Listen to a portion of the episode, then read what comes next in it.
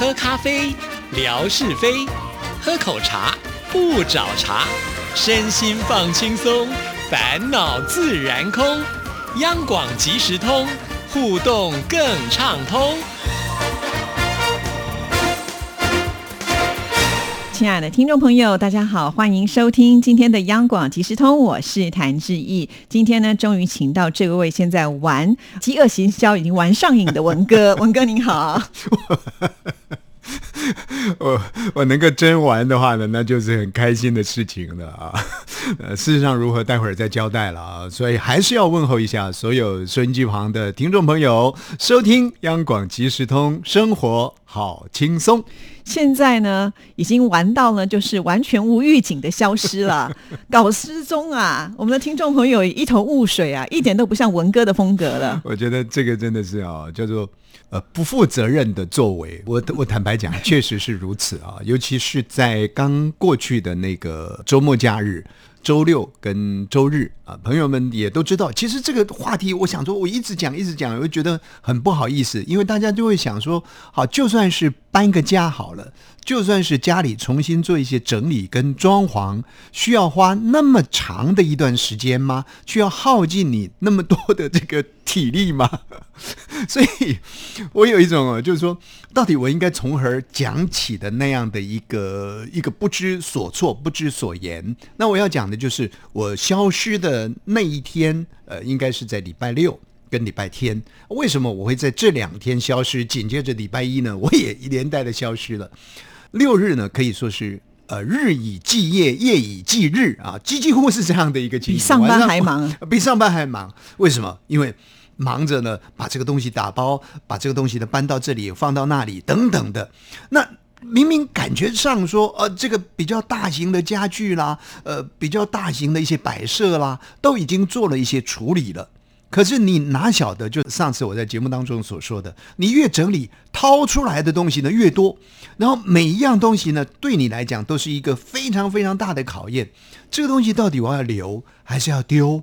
啊，这这是一个困难的考验，再加上呢，两个团队合作，对不对？像我跟志毅的默契啊，不，这个家庭团队的合作也是非常重要的。在我的概念里面思考的是，很多的东西出来之后呢，大概抓了一个重点之后，那我们就看看要先归类在什么地方。可是，在我的这个呃合伙人另一半的想法，他不是这样子，他一个东西出来之后呢，他一定要好好的检视一下。擦拭灰尘，说出一段记忆啊！那当然，这个我有点夸张了啊。然后呢，才能够确认这个东西呢，到底要让它归属何方？那你你想想看，这个步调呢，就不会是一致的啊。那相对性的这个时间呢，就会拖得很长。那在周六日的这个时间里面呢，不断的从早上做到晚上，从晚上呢也做到早上啊，呃，中间。呃，有有休息啊，休息个可能呃三五个钟头，四五个钟头。讲真的，难道挤不出一点点时间来只字片语吗？可以的，只是说静下来的时候呢，第一个啊，又又是有关于整理家务的事情，我实在是不好意思再说了。第二个呢，啊，不说这个，我要说什么呢？我脑筋是一片的空白啊，因为 毫无那种诗情画意啊，所以我想到了一段话，人家讲说什么？衣食足啊，才会知道荣辱啊！如果你说你这个人呢，你叫他说：“哎呀，你要有懂礼貌啊，你要怎么样子做人，如何如何啊？”你让他饿个肚子看看，看看他会不会懂礼貌。一样的道理，时间足啊，才会上微博。平常哎呦，风花雪月的，这个人生啊，人情啊，如何如何的。坦白讲，考验一来，你看看。我就已经有三天了，就缺席微博，而且毫无交代。这个是我要跟所有听众朋友讲的，其实心里都很焦急了啊。那一直觉得说自己太不负责任了啊。我想陈述了这么多，呃，就是来这里呢跟大家做一点这个告解的。也希望每一位收音机旁的听众朋友，在您的这个府上呢，如果说有要整理啦，有要做什么呢，我可以做达人的。好了，讲了这么多，其实呢，我们可以猜得出来，文哥家大概比小雨丁他们家的阳台还要来的大很多倍哈，所以需要花这么多的时间。好，那这边我要提醒文哥哈，总台长来到我们这边上直播之后呢，这个收看数是很高的，对不对？哈，再告诉你一个秘辛，我们的纯哥呢，恐怕就要重现江湖了哈。所以呢，我不得不要提醒你哈，再多玩几次这个饥饿行销之后呢，那这个后果，我想文哥你应该也猜得出来。我想啊，我想啊，我们的央，我姑且这么讲好了，我我贴一点金好不好啊？我们的央广即时通呢，固然不是什么这个呃，我们讲的《红楼梦》里头的呃什么样的大宅院，门槛呢会高到什么样的一个程度？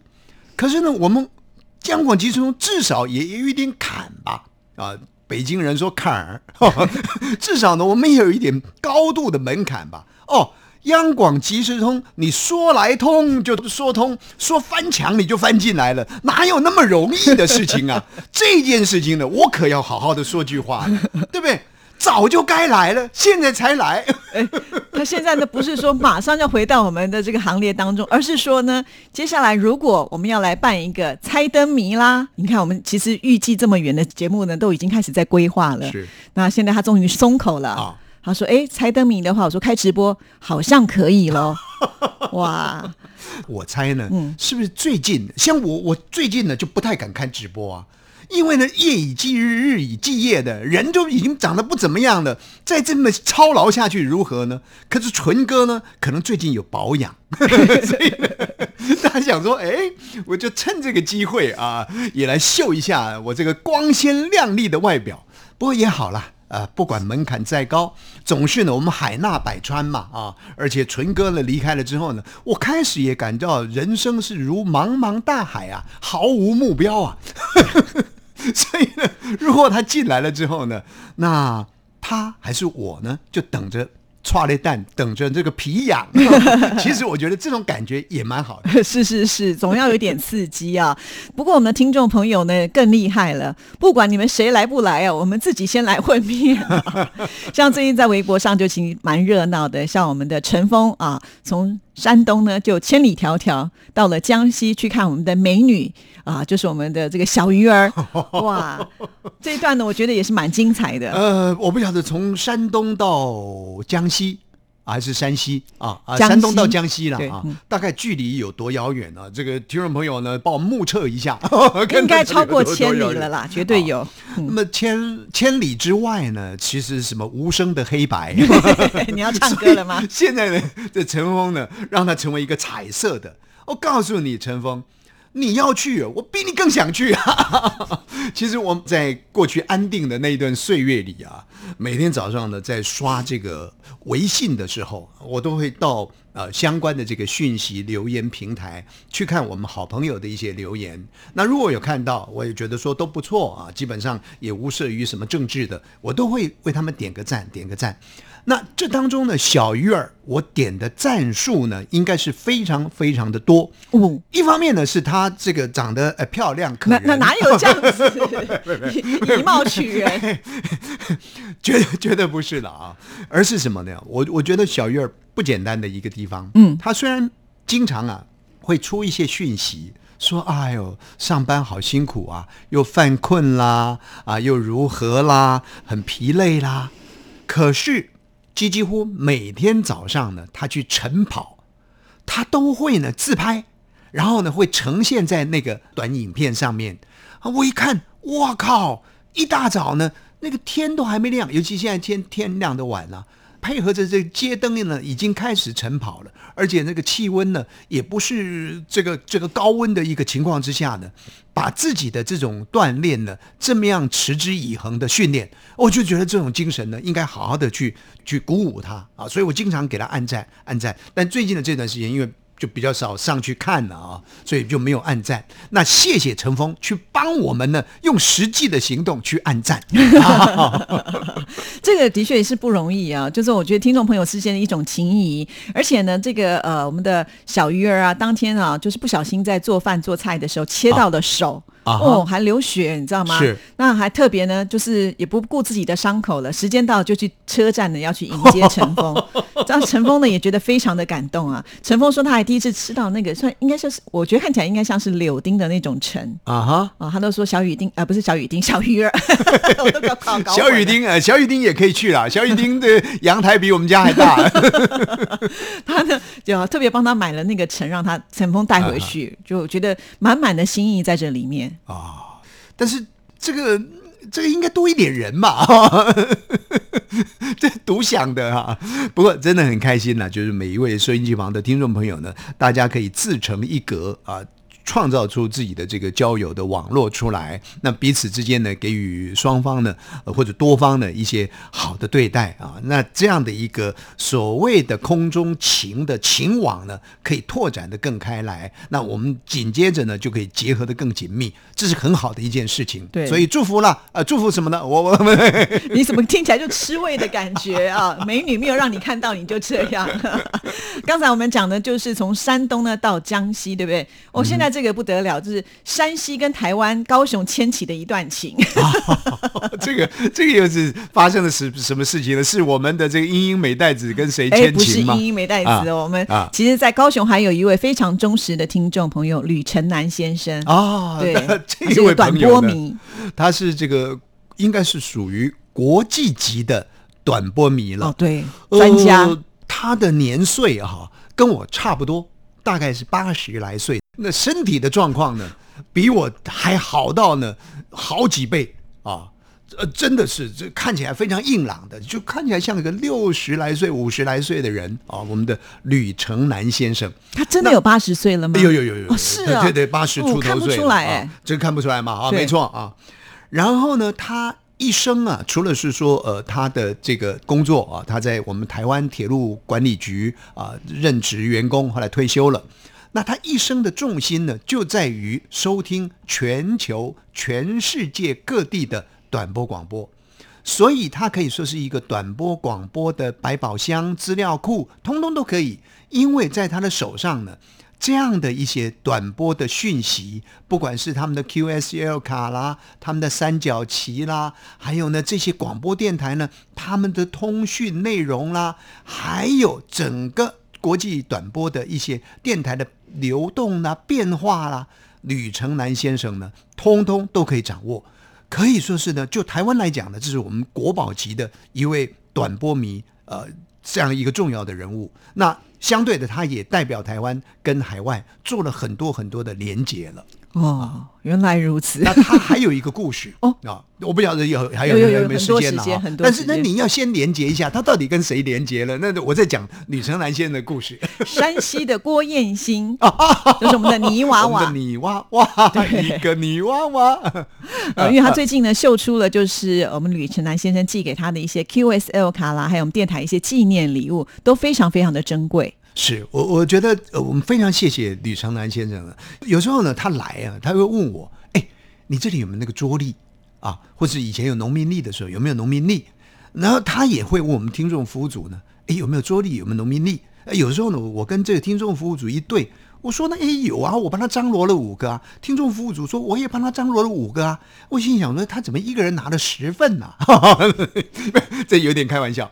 后来我才知道，吕成兰先生真的是非常的用心，他就是用这样的一个方式呢，去积累了这些好的纪念品，然后呢，再用这些纪念品寄给他在全球各地的这些短波迷的好朋友，彼此做一些相互的交换，就好像他大概现在每一个月。固定都会到我们台里来走动一下。他其实家里头是住高雄，但是因为他是铁路管理局呃这个退休的员工，所以呢坐火车不用钱吗不晓得是半价还是不用钱 啊，所以呢很方便啊。而且他的儿子呢，他的公子啊也非常有成就啊，在社会上，那他就会到台北来，一方面是呃把他所写的一些短波的通讯录呢给我们做参考，二方面呢也跟他的儿子呢啊联系联系啦，啊、享受一下这个家庭的温馨这样子。那每一次他来呢，就是。会有一些呃讯息带过来之外，同时偶尔呢，他就会给我一份资料。他说：“哎，这个是 NHK 哈今年所推出的最新的啊，比方说他们的节目表啊，比方说这是他们的年历啊，比方说这是他们的什么东西给你做参考。哇，哎，所以所以大概他也是用这种方式呢，去收集了其他有台的这宝贵的东西，然后呢，给一些他觉得说必须要了解，也或者说必须要及彼此联联谊之后呢，啊的一些好朋友。所以我们真的非常的谢谢吕成南先生。那您说燕心跟吕成南呢，两个人就。呃，结合在一起，联系上了。是是是，其实燕兴那时候不是来到台湾吗？也有去高雄走走。啊那不过当时好像因为我们吕成南先生没有及时的呃，就是看脸书，所以就错过了这次的机会，所以他也觉得不好意思，于是呢就寄了一大包的这个纪念礼物呢送给我们的燕兴啊，燕兴就把它秀出来，让我们看了也是非常的羡慕。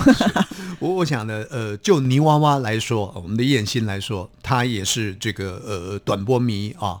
那那么就整个中国大陆的一个短波世界、短波之友来说，他也是一个标志型的人物啊。走到这里，看到那里，也都是跟很多的短波电台连接在一起的。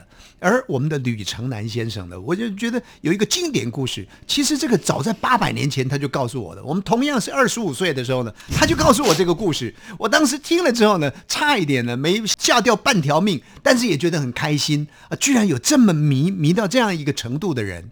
怎么样说呢？他们家呢就在我们的南台湾，在高雄啊。高雄我们知道也是地大物博的啊。听说他们家的后院呢，如果没记错的话，还有还有种槟榔树啊。然后呢，他们他们睡的啊是一个铁床，嗯啊，铁床大概就是呃，我朋友们去想象了啊，铁铁去做的那个铁床这样子啊。那以前呢，我们常常教这个收音机旁听众朋友，你要听传统短波的话呢，就用那个电线啊。把电线的那个两头呢，把它去皮，露出它的铜丝来。那个铜丝呢，一头就绞在你的短波收音机的天线上头，那么另外一头的那个露出来的那个铜线呢，就绑个一个小石子。绑小石子的目的呢，是固定它，然后呢，你就抛到窗户外面，等于说借这一条电线连接你的天线，就成了一个延伸的天线，这样子你的收听效果就会好。那吕成南先生呢？他当然短波迷啊，要收听世界各地的短波啊。可是有时候也不不一定是在客厅里面听啊，啊，可能有时候在床上听啊，或什么的。于是呢，他就开始做了，在那铁床上面呢，四个角落 就架起了这个，应该是呃延伸的天线，对，延就就铁铁啊铁。然后呢，天线呢就结合在这个铁床上面，然后呢就弄一个石头呢往外抛。哇，那收听效果，听起谭志毅小姐的声音，简直是声力声啊！哦，真的是立体感十足啊，非常好听。结果有一天呢，有一天呢，亲爱的听众朋友，南台湾的雷公大作，哐哐哐哐哐，那那个电呐，就交错到那个电线上面了。嗯。然后呢，整个铁床呢就通电了，你知道吗？他呢就被他整个人就被从这个床上那个垫起来了，弹了起来。他当时躺在床上，对，哇，那很危险呢啊，非常危险的一件事情。是啊，他跟我们讲过，他说他遭遇到听短波听到入迷到听到天打雷劈，天打雷劈，你讲的哇哇，就 他没有事吧？没 事没事。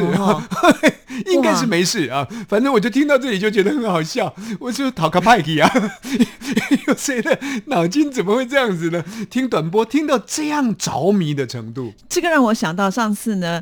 志平来到我们节目当中时候，有提到我们工程部的经理啊，呃，他也提到了一段故事。他也是呢，在那个呃铁塔，就是我们的那个天线塔下面呢，不是有木瓜园吗？那木瓜园就是为了要遮蔽这些木瓜，所以他们做了这个棚架。棚架呢，他们用铁丝把它串起来，结果也是一样，电流太强啊，整个那个棚架就烧起来。所以我刚刚两个画面连接在一起，就觉得哇，挺恐怖的。收听短波呢，有几个经典的故事啊，这个是一个经典啊，另外。还有一个经典的故事，就要留到下一次，下次再讲啊。不过我真的觉得非常的开心了。你看，还是文哥来带给我们这么多我们没有听过的故事啊。不过也要感谢听众朋友，要不是因为有这样子的一个连接，我们今天也很难把吕成南先生的故事给说出来，对不对？他应该要挂勋章了，真的。好了，那我们今天呢就进行到这里了，谢谢文哥，希望下次还是能够准时来。这这比老板在在盯我还还还来的严格啊。那顺便还要。要再说一下，听众朋友可能也更希望说，至少每一天不来的话，也要说一下。